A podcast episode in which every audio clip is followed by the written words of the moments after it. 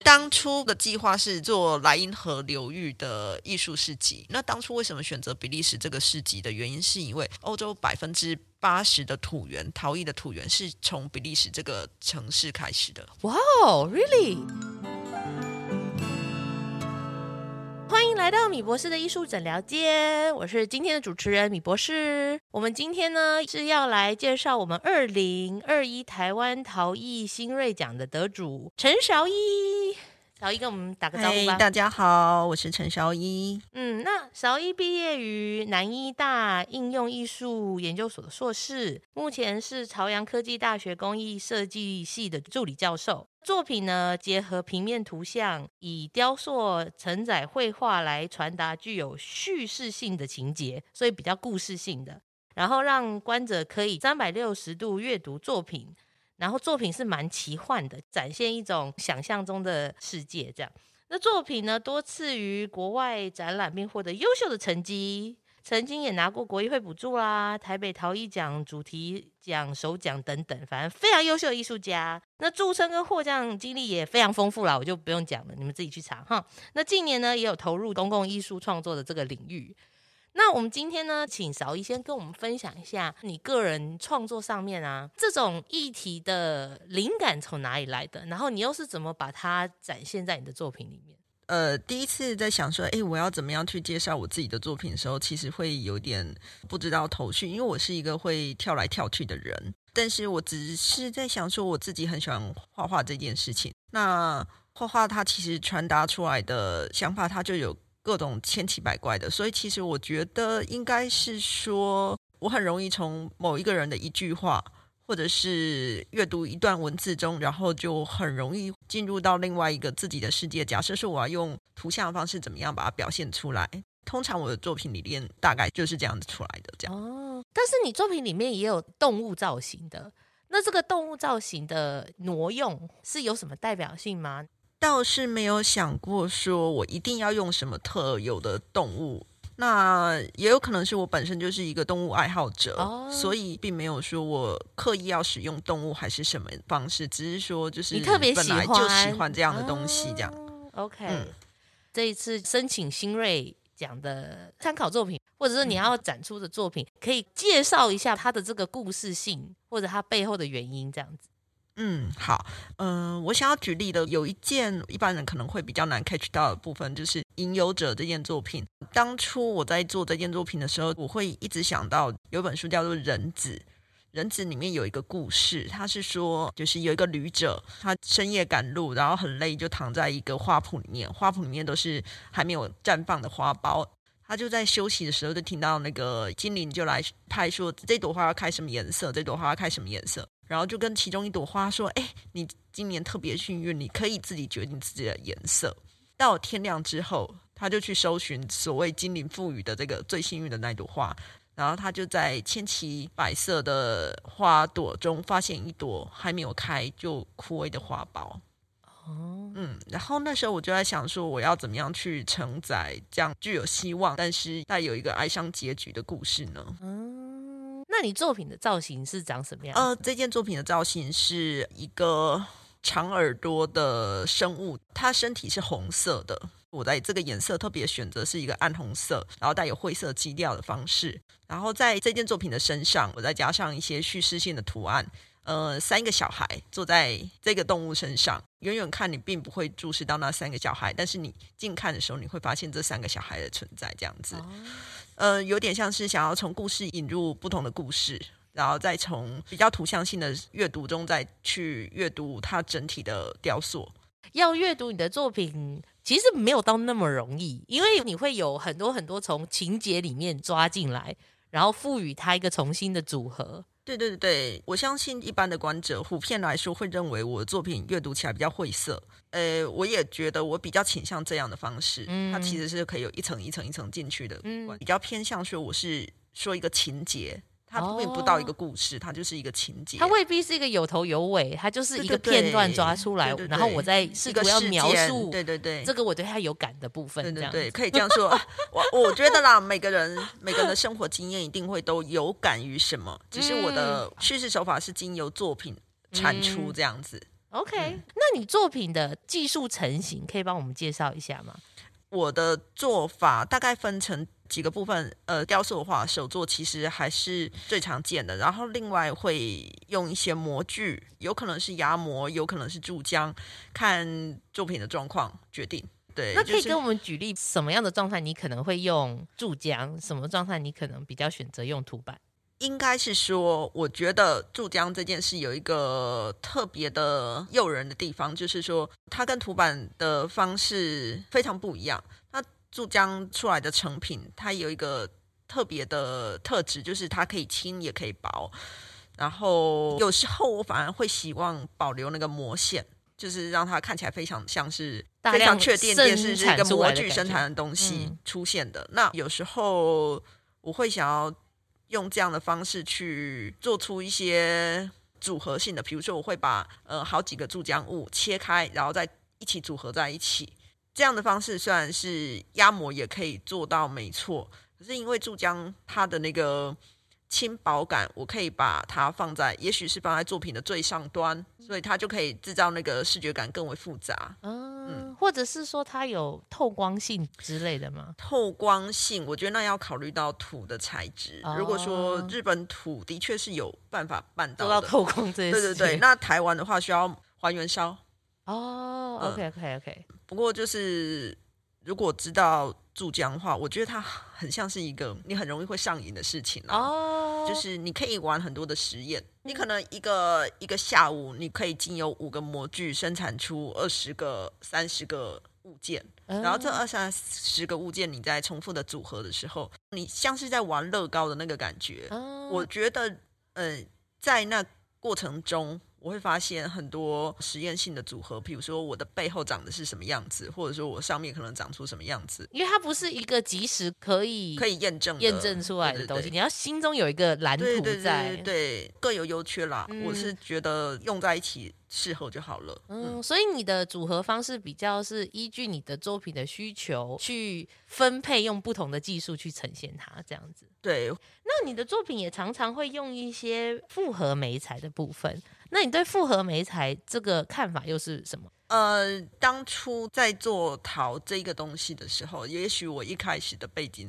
就不是那么的以材料出发，哦所以就是很多材料对我来说，它就只是一个运用的媒材而已。基本上觉得材料没有好坏，啊，嗯，就是有些材料，即使你用的很好，可是如果你最后的做法就是把它变得那么糟，那 我觉得那个材料就枉枉费了那个价值对，了。王菲你买了日本土，或者是王菲你买了什么？ 哎呀，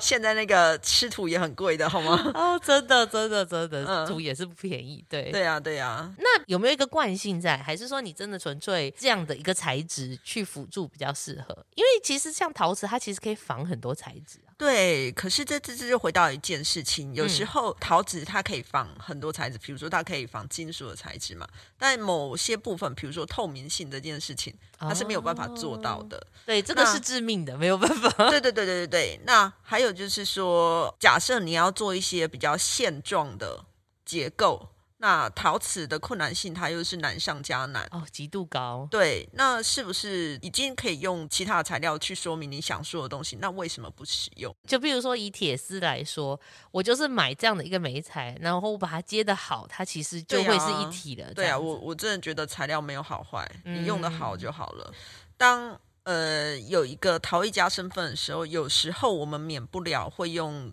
检视材料的态度去面对陶这个东西啦。嗯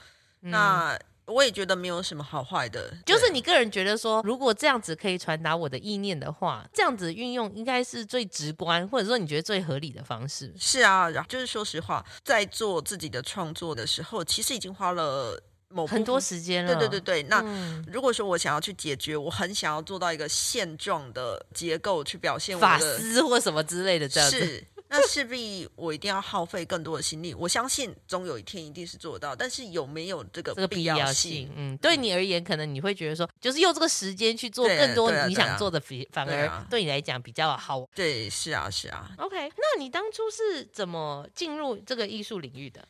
一开始做陶的时候，其实我跟大部分人都很像，就是大学的时候也是美术系，美术系有一堂选修课就是陶艺这样。只是说那时候在陶艺的时候，我也跟大部分的大学生一样，能翘则翘。这样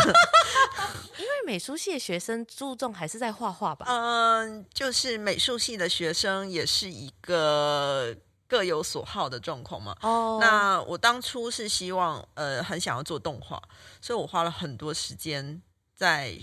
做动画。你说你在美术系里面做动画吗？对对对对，后来其实我是先去念了南艺的动画所，哦，对，然后我是在动画所那时候认识到运用所的张清源老师，然后那时候其实也没有想说要转做陶的，对对对对对，那是后来是原本动画所念一念想说，哎，在台湾念动画其实是很难做起来的，要慢慢蹲这样子。，对，所以我后来原本是想要出国念书，嗯后来就没钱了嘛，嗯，然后。有一段时间接案子的时候，会觉得一直在房间里面工作，哦然后我就会就也不用刷牙洗脸，我就是在我的房间里面度过二十四小时。太夸张了吧？哎，是啊，是啊。然后为了想要透透气，然后就开始又再去碰陶，然后可就是是那个时候怎么会想说是陶啊？这是一个最快取得的美彩。然后我碰它的时候，我可以完全不靠电脑， 是一种逃离电脑荧幕的一逃种离方式。工作的想法，啊工作。因为那个对状况很可怕，欸你把它二十四小时绑在一起。哎对，可是因为那时候想要赚钱，嗯嗯，理解。在电脑前面，我觉得比较可怕的是，以做动画来说，它的时间轴有时候做一个礼拜，我们视觉上看起来可能就是那十秒钟。那做网页来说，其实花最多心力的不是在设计，花最多心力的是在调整格式，哦，所以就是花了很多时间是在做后台工作。嗯哦，OK，这个进度非常慢哎。如果一周只有十秒这件事情的话，你哎、的其工实作一周量一周十秒应该算快的了。快，呃，就是是半夜我就会把那个嗯图睡觉前就把它放上去算，然后有时候算完图的时候，电脑会一个提示音，然后再从床上跳起来。其实那时候跟电脑的距离大概连就在是一走起几步就到了这样子，哦所以就其实是一个都绑在一起的状况吧。嗯，所以你那个时候深刻的觉得自己要逃离这个环境，逃离这个工作，需要停下来这样子，哦嗯那我就是在想说，哎，那觉得做礼物这件事情应该是蛮符合我的个性的，就是哦后来就如果有个机会，我能不能这样继续做下去？那其实我当初也没有想过说我会一直用陶继续做我的工作下去。我一开始只是想说，哎、就算我不能做陶，我还可以继续做我的设计案子，对也没关系。所以对其实你有个备案，有个备对案，对对，所以我就想说，好啊，那我就试试看吧。对啊，嗯就再再去念念看。那你后来是怎么下定决心要去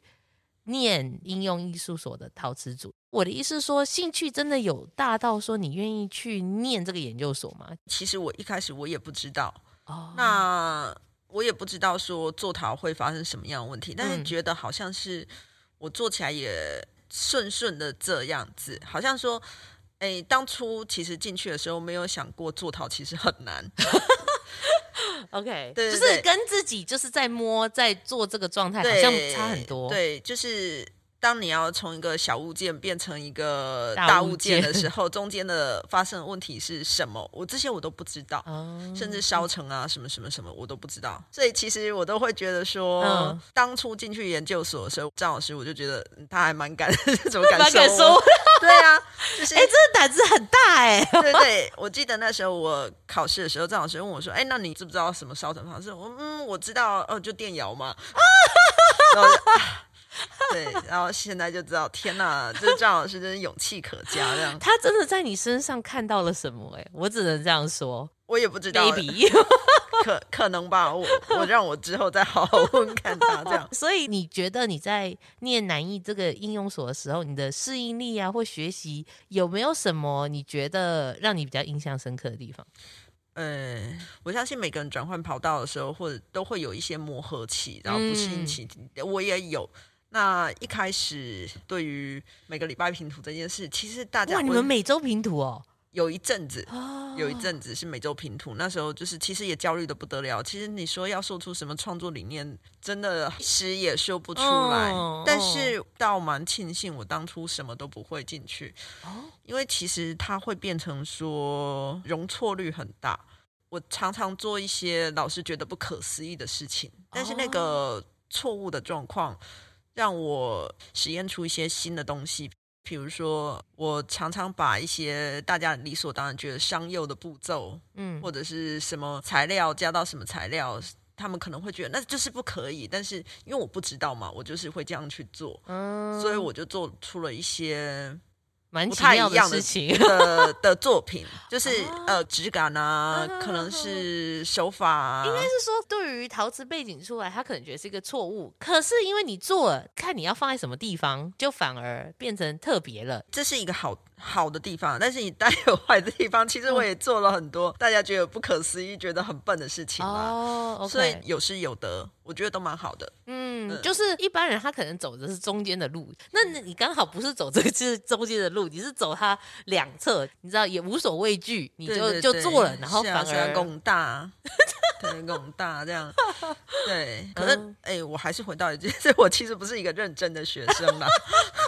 但我是觉得不是认真的学生也是，我就是常说常以前老师都都会问那个我隔壁的同学说：“哎，嗯就指着我位置说我跑去哪里？”因为我常常不在位置上，就是会花其他的时间去做其他的事情啊。嗯它都只是一个材料而已。嗯嗯，只是呃不同形式，对你而对对言，对它对都对是一种创作方式。对对对对对对，没错没错。啊，OK，、那像你创作这么多年来，你认为啦，普遍来讲，创作的瓶颈会是什么？呃，创作的瓶颈，我觉得它其实会分成两个层面，一个是你在呈现作品的状况上能不能做到最好的状况嘛，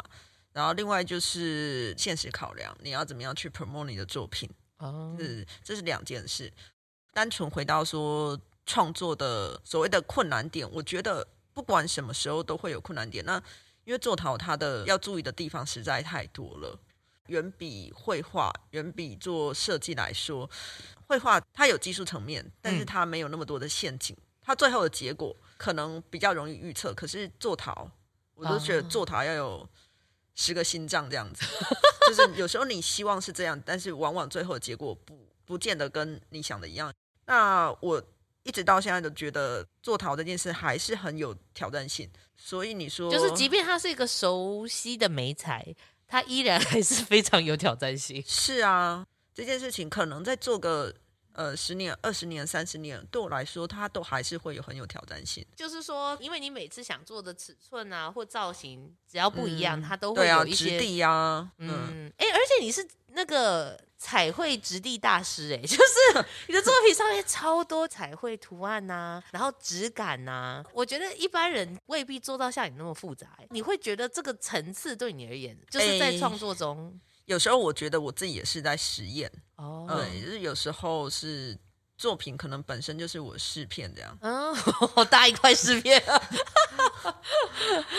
对，你会很想要尝试不同的美材技术或者是技法这样子吗？会啊，会啊，就是嗯每一次只要做到一点什么，就会觉得哦，哎，可以这样做，好像很好玩这样，然后就是就这样。嗯，可以，就然后会就着魔了，这样子就说哇，这个也很棒，这样子。对对对，像前阵子就会很想要做玻璃在那个陶瓷上面这样，哦然后就会疯狂的去找，哎呀，这个玻璃多少钱？然后这 个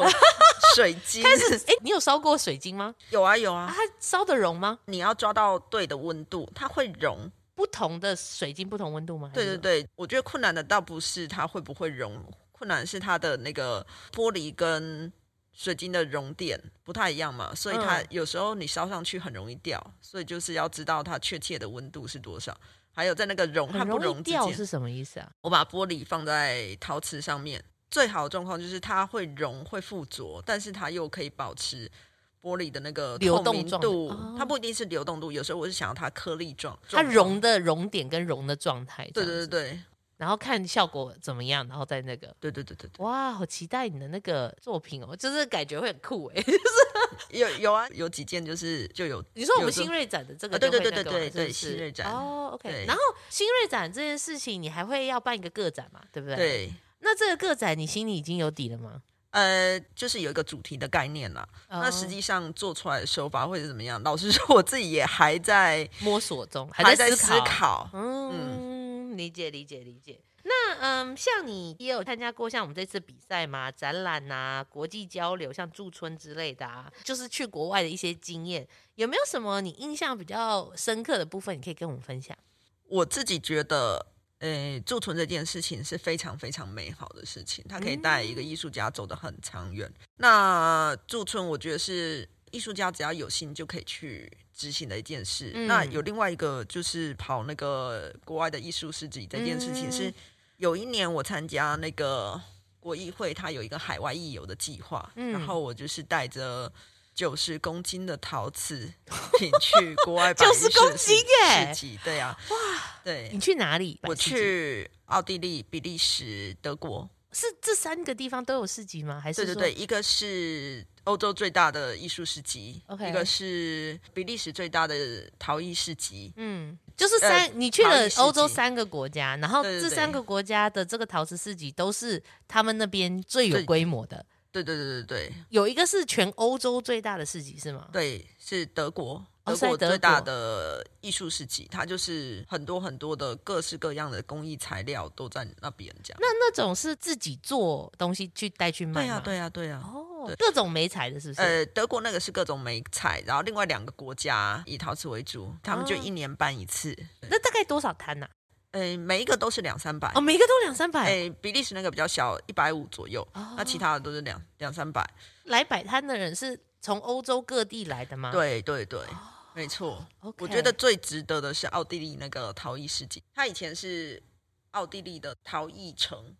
哦，对，有点像英歌，只是没落了。嗯然，OK，后就是一样都是那种陶瓷重镇，然后没落之后变成像观光啊、文化啊对对这对种。对，平常街道没什么人，是一个山城，然后摆摊的地方就在湖边，很难想象，因为它就是三天嘛，嗯，我去的那三天都在下雨，但是人潮很多很多，真的哦、然后甚至有人专程从维也纳每天开车四五个小时去那里，就是要哇因为逛不完，就要每天都对来对逛，对对对，人潮是人挤人接挤着进来。来这样对子。对对对对，然后你在那里面看到各式各样不同的来自欧洲各个国家的陶艺家摆出来的作品，嗯、所以通常会以食用陶为主吗？这种有实用陶也有雕塑，雕塑当然是小众啦，啊哦但是其实他们的维生真的就是靠市市集集这些，对、哦他们并不像台湾还可以有画廊啊，或者是其他的比较公复合一点的经对对营对方对式，。他们就是哦靠那个。那你在奥地利那个，除了环境美，然后人潮多，那你自己在摆摊的心得是什么？诶、我觉得当初大家可能会觉得说带逃出去这件事，它本身风险就很高，然后比如哦真的说好麻烦的感觉哦。，对又重，然后因为是山城山山路，然后哦欧洲的地铁车站都没有电梯。哦，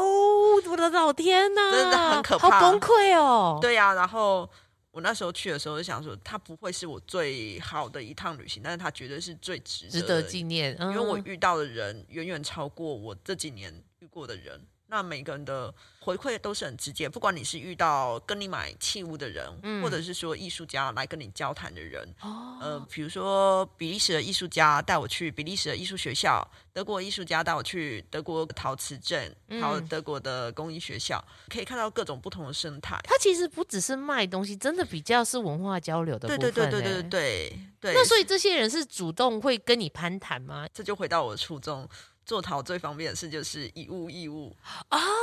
你的你的作品送给别人的时候，人家也会用他的作品送给我嘛。它其实是一个交换，哦交然后换。它是一个文化交换的概你啊念。的意思是说，其实买卖当然也有，但是本身对在摆摊的这些人就已经是一个社群了，这样子。是啊，，是啊，只是哦说我们的社群在台湾就是很单纯的对台湾的陶艺家，啊可那你当边到欧洲的时候，你的那个脉络突然像张开了一样。哦，好惊人哦，哈。对啊就是会彼此讨论彼此的作品啦，然后分享啊，对啊，等等这样子。讨论各个国家不同的状况啊，然哦后他们面临到的状况是什么，他们怎么制作啊、手法啊，然后哦经营方式啊，那一刹那到山上之后，就觉得一切都值得了。 就是也就是也我，我觉得我如果是你，我在那边扛这个行李箱的时候，我就心里就是一直骂，一直骂。 会啊。而且我刚去的时候呢，嗯我的行李箱我带了三箱去，有一箱就掉在机场 了，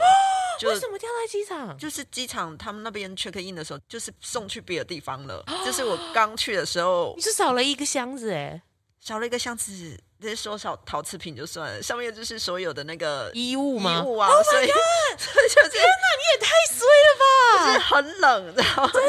的，然后 我的我那时候去的时候， 秋季吗？还是什么？好像是秋季吧，哦就是其实是早晚温差比较温差大，比较大这样的， 老天呐！子，对对对，没 错。但是没关系，到了这边之后，体验了不同的人，然后打开眼界之后，就觉得啊 好险，我还是来了这样子。我都觉得没有什么不好的。嗯 我到现在我也会嗯蛮支持大家有机会就可以出去国做这去件看事情看。。哎、你那个时候跑了三趟、哎，对，但是每个都为期三天至少吗？都对对都 OK，三天，对对嗯对。可是我去的心态会比较像是说，呃，毕竟我还是有一个半玩然后半卖东西的心态。嗯可，是，在欧洲那边的陶艺家，他们去的方式是一车的那个呃修理车，嗯带着他的家当，然后载着他的成架，开个七八个小时去那边，然后摊摆摊，然后晚上就睡在车上，这是他们的维生方式。有种逃逸游牧民族的感觉，这样子，对，可是他们的维生一年就靠那一次陶艺世界了，真的假的？真的，因为欧洲的陶艺市集虽然很多，但是他们也要申请嘛，所以他们说一年大概就靠两个陶艺市集去支持他一年的收入，哇，几乎每个人都这样子。嗯哦都是这样，对啊，哦呃去那里陶艺家其实也蛮乐意参与的。那对他们来说，就是欧洲陶艺家的聚会，一年一度的欧洲陶艺家聚 来了，这会。是啊，是 啊，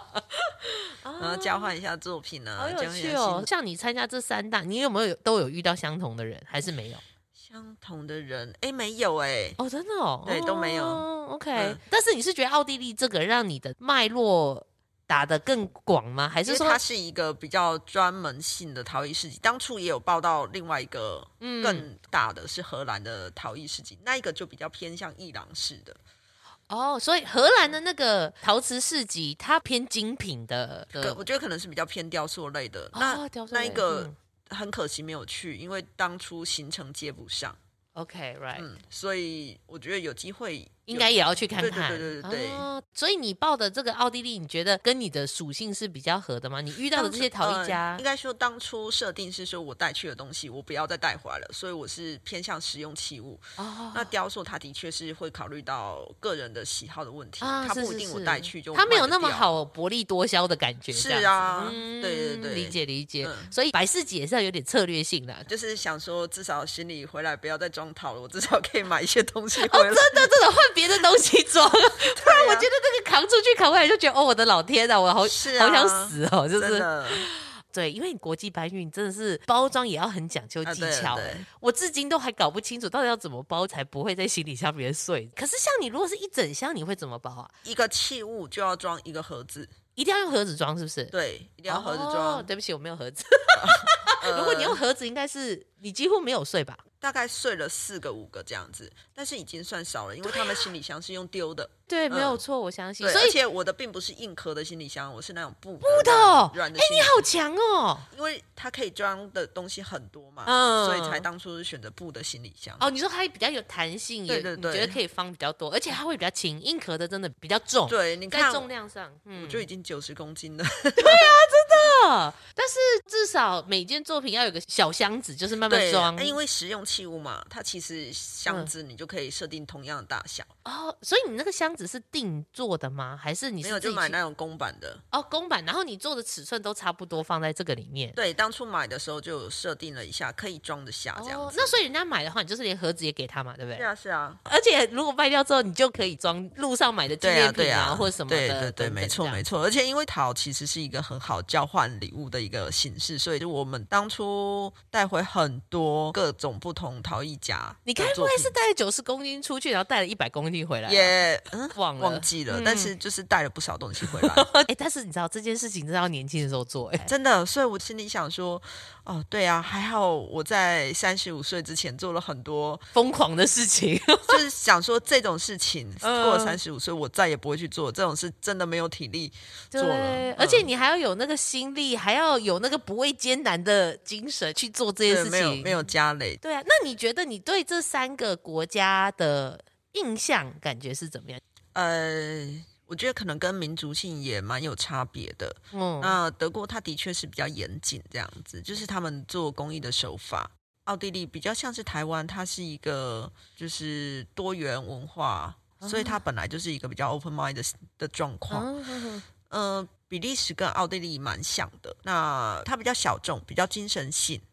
嗯、三个国家的气氛不太一样哦 OK，对因为比利时整体来讲人口也比较少吧，是不是？，对，嗯所以你对才说它的那个市级规模也没有到那么大。而且比利时它也是像英歌没落的 陶瓷城这样。我跟你讲，莫洛陶瓷都都在想办法要发光，就是文化跟精哎当神性。初的计划是做莱茵河流域的艺术市集，哇那我的确是走莱茵河流域。那当初为什么选择比利时这个市集的原因，是因为欧洲百分之八十的土源陶艺的土源是从比利时这个城市开始的，哇哦，really？对，所以它是在当地一个古堡。前面举办陶艺市集，那个古堡就是有点像是像中陶瓷心博物这样馆这样子，哦，一个比较小型的陶瓷博物馆。嗯，但是在那边就是有个标的物类似这样，对对然后有个但陶是瓷代表说实话，我去那边沿路上遇到最多的是羊，羊吗？ 没有人，羊比较多，对对对，就是羊，呃哇，除了羊就是马，呃，没有了。好清幽哦。 是啊，是啊，平常那个城市是没有人会去的。那奥地利也是嘛？奥地利平常没有人，但是它还是有一些陶艺家在那边，哦，跟还比利是时的状况不太一所样以。比利时是在更荒芜一点点，对对就对以人潮来说，对对对哦嗯 OK，嗯嗯，那所以相对来讲，德国就热闹很多嘛。德国它是在很有名的教堂前面，基本上它就是一个游玩的圣地这样子，所以比其较实是人潮观很光多观对光为主的对这个对路对线人，很多。其实我觉得应该回到一件事情，就是我会觉得这次这么重要，原因是因为我们以前都是客人。当我们变成主人这个心态的时候，我们要去卖作品的时候，这个心态是完全不一样的。可以形容一下吗？呃就是差别。比如说，我们出国的时候会逛陶艺市集，我们会逛艺术市集，我嗯们买一买就走了，对不对？对，可是当开始要摆摊位的时候，然后当你变成是一个贩售人的时候，尤其当你是一个不同国家的人的时候，大部分人还搞不清楚哦你是台谁湾从哪里来啊和泰国的差别的时候， 对，是是是，你要怎么样去说这件事情是蛮有趣的。呃，等于是说，像亚洲人会不会比较少啊？很少啊，很少，哦就是、就是会有人停下来，会觉得特别很奇怪，关注为你什说么哪来的亚洲人这样子对啊？对对，哦就是想说，哎，到底这个地方为什么亚洲人要来？因为平常根本没有人啊。因为太辛苦了， 太辛苦了，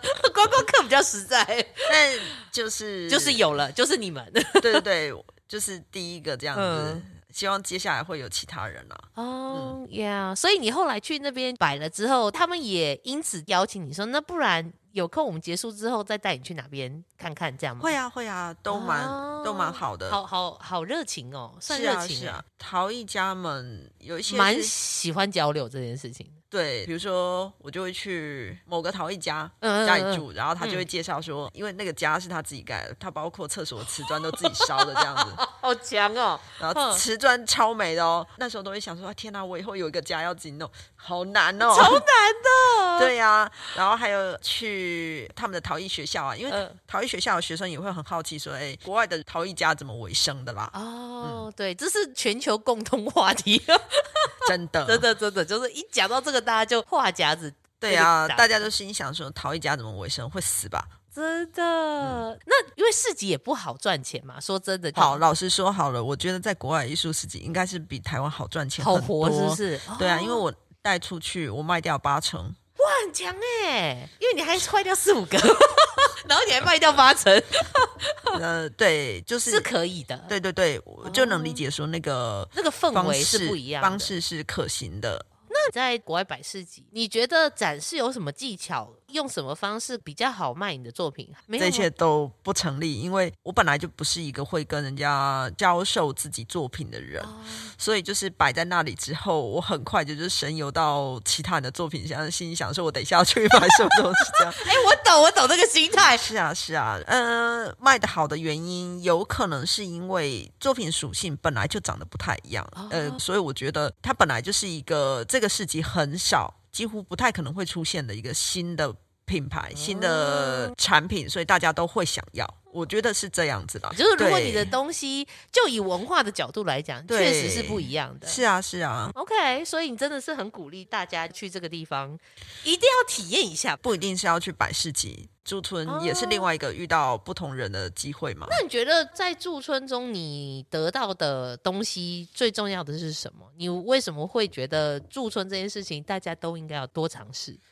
呃，我每次去驻村玩之后，我都觉得自己真的充饱电回来。驻村有时候你单纯出去，你就是创作，其实它没有其他的多余的东西。但在台湾有很多事情你必须要分心的嘛，创作你其实会把它切割的很碎。那另外一件事是驻村，当你到另外一个地点的时候，你必须运用不同的材料，然后遇到不同的人、不同的工作环境，然后一个有限的时间点的时候，然后你又要产出作品。哎，我觉得台湾艺术家不管怎样都不用担心，因为大家都觉得台湾艺术家是疯子一样做事跟你说这个民族性吗？ 就是说你们工作时间 太长了。对对对，他说你你东西都做这么快吗？我说呃，这个还好，我来这里就是轻我松已做这样子，经放慢了，对，我轻松做。对，就是我就是轻松做这样，但是他们都会觉得啊，你们怎么你在这改么作品 吗？对对对，他们说哎、那你们要不要去哪里玩这样子什么的？你们要你们那你们那应个该想要去旅游一下吧？这你样子还要继续做吗？还要吗？就是一天到晚就是说要带 被质疑说你都不离开工作室，这样吧？对，但这是其中一个个人状况，但哦嗯，我觉得很大优势是你出去，你可以遇到很多很多很厉害的艺术家。每一次，每一次，我都觉得我遇到这些人，我真的觉得自己很幸运。这样，嗯，所以你看到他们是觉得说，从他们制作的过程中有所收获，或是说对于他们在分享他们创作理念，你觉得很受启发，就是都说是啊，都是啊，哦是，OK 都是 OK，就是一个开拓视野，然后也可以精进自己的一种机会，这样子，是啊然后是把啊那个俗世烦恼暂时先放到旁是边，是这是样是，回来再面对，这样子。是没错没错，就丢掉这样。 OK, right. 嗯那呃，像你参加很多竞赛跟展览，你对这些展览或竞赛的看法是什么？你觉得展览可以带给你创作什么，或者是参加竞赛的目的是什么？对你而言啦，呃，上一次参加竞赛几乎快是十年前的事情，啊这么久吗？ 应该是哦。就是我也不是一个非常积极参加比赛的人，有，以十年来当来讲，不是很积极、哦。 呃，但我会觉得这次为什么想要参加这个嗯的原因，是因为我觉得就是需要办一个展了，要整理一下自己的作品啦。因为我们新锐奖是有这个展览的机会嘛，所以你对是对对看中这个，想说好，那我来投吧。对这对样，对，我就是想说，刚好我也想要办展览，嗯那就用这个机会，呃，希望做一个比较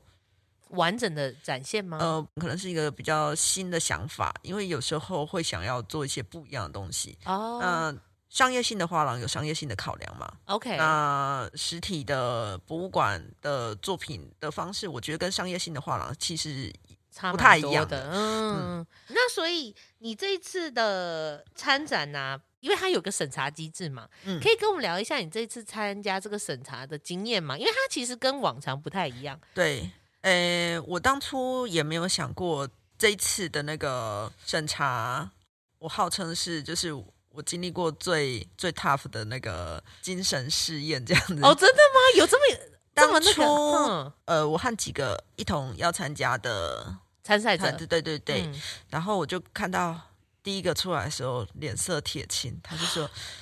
他们刚刚问我什么，我都我都回答不出来，我都不知道要怎么回答。然后第二个哦出来的时候也是这样子，然后我想你是第几个啊？好像第三 个，好哇，像你两个进去之后，你就说我的老天啊呐，这什么状我想况？哈，然后因我为一就般参加比赛不至于会这样啊。对对对对对，我嗯我就想说啊，里面到底是怎么样？嗯对，好，然后我进去之后，我就 想，天哪，那根本就是拼图吧？ 这研究所在线吗？呃，我觉得比以前南艺的拼图更严苛吗？对，有几个评审？有六六个吧，至少五对六个吧，五这样六子个，嗯嘿应该是有五 OK 六个。那每个人提出来的问题都很不一样。哦，角度很不一样。那我也觉得没有什么不好，只是说因为太久没有经历过这么这么硬的拼图，哦，OK，是很硬的，因为它可能已经不只是着重在作品本身了，它包括到呈现的思维，包括你嗯之后要发展的状况。哦它呃，因为你接下来这个展会是在可能明年展出嘛，所以对他现在他要给你很很足够的回馈，让你去思考沉淀，为这一档展览做准备吧。呃，其实我也不太确定说当初他们的设评定审 是什他们么？的想 他象们心是里在想什么？啊，理解理对解，嗯，只是说这样的方式，我觉得比较偏学术性，啊，理解理嗯解、r i g h t 那你觉得这样的话对你自己有帮助吗？有帮助吗？嗯，嗯，我觉得到现在来说，如果说以一次的拼图要有什么帮助，的确比较小。嗯，我理解，嗯呃，有时候做作品是还是要回到自己本身啦。嗯，那评审有他们自身的考量，那我觉得创作者也有自身的考量。那我啊只要、只要我这个展览做出来是符合我自己的期待的，我觉得嗯我觉得他至少已经是希望我能达成这个阶段的、嗯嗯嗯的嗯的目标这的目样。标，嗯，理解理解。所以基本上就是说， 经历过一个让人下巴掉到地上的拼图，明明就是一个审查要给你建议这样子，结果就是各方面都希望能更好啦，这样讲好了。呃，每个评审都抱着各自的期待，嗯想象我知道，然后你就想说，哇，大家期待好多，对对对， 是啊对，他们都有自己的想象就的，是想说你就是要面对五六个专业老师的感觉这样子。是啊是啊， OK，那像你目前是一个教育者嘛，跟一个专职创作的人，这个身份的切换啦、你目前会有什么策略去经营这两个身份？嗯，呃，我也在思考这件事情，因为嗯教书这件事的确占了不少的时间。嗯，那以教书来说，我都是说这是我人生的第一份工作，正职工作。正职工作。 对，那我这我会以觉为得是，自由业者呢。 对对对。然后刚开始切换的时候，的确也会觉得非常的困惑，就是压力哦蛮大的。嗯，那我现在的想法会觉得这份工作其实蛮有趣的。哦，嗯嗯哼哼哼哼，那这一辈的小孩，嗯我觉得他们很辛苦，跟我们以前比起来，我觉得他们的确比我们还要辛苦的原因是，他们被赋予了很多不一样的期待，嗯他们必须要面临另外一个状况，就是他们必须要一个多工模式同时开下去，这样嗯他们没有办法只会一件事情。我都会希望说，今天能带给他们一点点的，他们做这件事情，好像他们可以继续这样做，我觉得好像这样就好了。嗯，嗯我知道，因为对，他们可能面对未来的世界，其实跟我们现在面临的世界又会更为复杂。就对啊是他说，们他们其实我真的觉得很辛苦啦。嗯，嗯那以我那个年代， 差不多跟他们距离差不多二十岁这样子。嗯那我自己都会想说，嗯、二十年前的我我也翘课，二十年前我为什么不想要上这堂课？那我可不可以把这堂课要怎么样让学生变得更愿意去尝试？就是从自己的经验中看我能不能去修整我曾经接受过的教育，我觉得有哪些可以改善的地方，或者说我可以为这个领域再多做出一些什么东西，让学生只要更愿意一点，有学习意愿，可能我就已经很厉害了。也不 学习意愿这件事情，我也觉得我是到很后面才理解， 啊就是你自己心里有想要什么啦。嗯那只是说，诶、我记得当初我去学校的时候，学生问我一件事说，那学生当初说他毕业的时候，他想要成立工作室，但是他最后还是不会成立。我就问他为什么，嗯他就说，我觉得我养不起自己，哦嗯，他想要做陶。嗯然后，但是他说他最后还是不会做工作室，他还是会去外面做工作。然后他就问我说：“老师，那你做陶你可以养活你自己吗？”然后嗯，我说：“那你觉得我我现在是不是活得好好的？” 很显然呐、是啊， 嗯，就是有有某部分啦，他们应该可以从我经历过的事情，去阅读到一些他们可以怎么样做，或者是也许他们今天做错了，也不代表什么。嗯，那你觉得，如果是像对这样的学生来说，你认为你可以给他一些什么实质的建议？诶，其实我在上课的时候有一堂课，它其实教的很现实。我教的东西不是我们做陶应该要怎么做，我教他们哦是要怎么样去创业这件事情。哦，OK，那创业它其实面临最大的问题，跟你的能力都不一定有关系，而是你要去找到你的资源，你们要你要怎么样去跟人家要钱，你要怎么样去 promote 你自己，人家才会接受你这样。那超过一半的学生都非常的挫折，因为他们会发现企划这件事情本身很难，因为它并不是一个你设计一件东西出来之后就结束了。你可哦能你必须要思考到你要怎么样去写你的企划书，你要怎么样去说明你的资金来源，就是你要详详细细的把一件事情的流程明明白白地写清楚，让人家知道。同时，你可以靠这个企划书去拿到别人的补助。我希望他们可以达到这件事情。哦嗯，嗯，哦，这真不容易耶，对啊因，为有些人真的是气化生产专 家，呃就是有些人，所以如果你不是很会写的话，你可能比较难脱颖而出吗？还是说你觉得学生可能连基本的这种气化或者是去要钱这件事情我都觉得不是很明白？他们不知道是理所当然的事情嘛，嗯因为他们第一次做第嘛一次。也是，嗯，那我也知道我第一次做的时候有多痛苦，那他真的很痛苦，因为他不就是不同的脑的结构。哦，可能那就是你写习惯之后，你就会知道说他应该要怎么写。然后所以你会建议，比如说他们去找范本参考等等吗？我都会丢范本给他们看。哦哦，哦但是通 OK 常最后得到的东西都还是很可怕，这样。啊，我理解，我理解。 但是你觉得写气话最重要的精神是什么？呃，以审查委员来说好 了，嗯，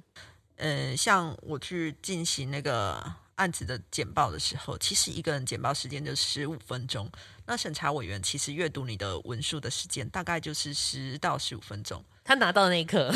对他就是拿到十到十五分钟，你写再多字他也不会看。所以字多不会字多加分。字多不会加分，但是你写出重点，然后还有最重要的是你要怎么样，就是吸引那个审查委员的眼光，让他一开始就愿意继续继续阅读你的东西，嗯它是一个很重要的东西嘛。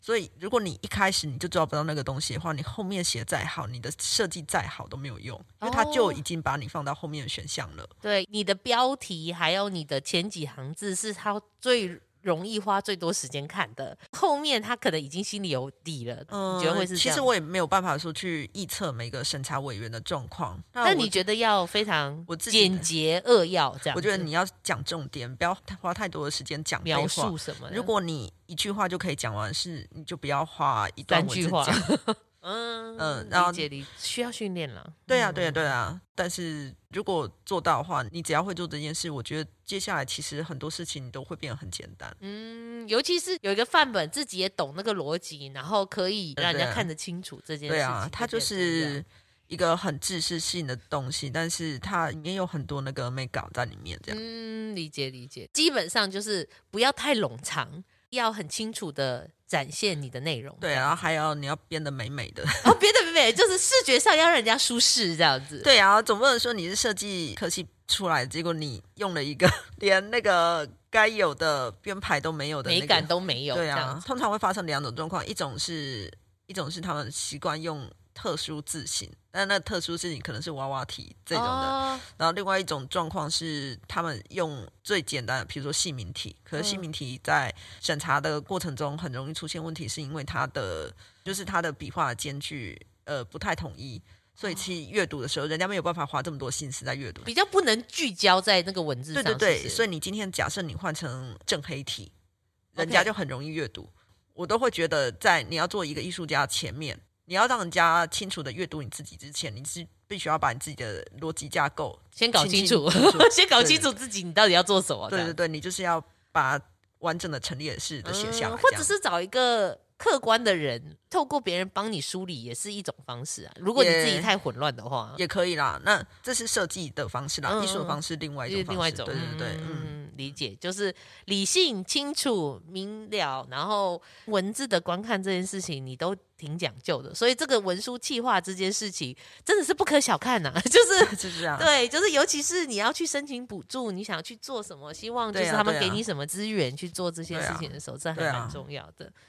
所以一补助方式，这个会是一个你建议他们要做这件事情。那二，因为他们未来也可能需要多元发展吧。那你觉得这件事情，即便是选择做讨，他们也是应该要努力去拓展自己的能力吗？就是你只有做陶好了，做陶你当然可以一直做，我觉得能一直做是一件很幸福的事情。嗯，但是如果你可以多会一件事情的话，它帮助你做陶，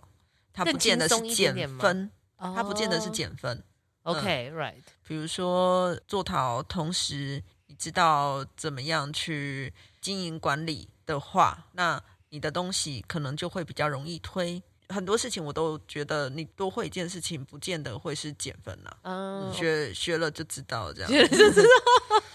对啊 OK，所以这一次得奖来说，你觉得除了展览对你的这个整理的意义来讲，你觉得你还有什么对于比赛展览的想法吗？呃，比赛我觉得比较靠机遇，嗯嗯嗯，嗯、它跟你作品的好坏不一定画得上等号，等号，但你要持续的让人家去看到你自己的创作。透过比赛的确是蛮好的方式，嗯，所以它也是另类的一种行销推广方式，这样子。对啊，就是看个人选择啦嗯。哼哼哼哼哼嗯哼哼哼那展览的话，我觉得需要办个展的原因是因为，嗯嗯、个展的规模尺度跟单做小作品的是很不一样的思维，就是看你需不需要给自己这个精神压力咯。但是就是说，个展它可以让你探索跟挑战的东西可以更多，因为如果只是单品的话，对它对可对能对看不对太出你太多的思考脉络，你也没办法太展示出一个很明确的想法嘛。个展可以说的概念可能更清楚一些。因为如果只是看到你的一件作品，看完观赏就没了，我就没有一个可以再去思考说，哦，原来你对这件事情还有另一个说法去嗯补强，或者把这个对故对事对讲对的对对对更对丰富一点，这样是啊，是啊， OK，所以我们今天呢，跟我们陈韶一老师聊了很多东西，他个人的创作啦，然后他去市集的经验啦，对展览啊、教书的各种想法。那我们今天呢，也非常谢谢韶一老师拨空来我们这边跟我们聊聊，也希望对大家未来的创作就是多少有帮助。还有大家各位，气化真的不是这么简单的事情，OK？不是就是为了打一打就寄出去了，好不好？人家是挖心掏肺在研究这件事情，要把它写出来，帮助自己的创作啦，帮助自己创业啦，各种这样子。对啊， Yeah，所以呢，我们就谢谢韶一老师喽。那谢谢如果就是对韶一老师的作品有兴趣的话，记得 Google 我们陈韶一老师，谢谢。那我们今天的艺术诊疗今天就到这边喽，那我们就下期见，拜拜。好，谢谢大家，拜拜。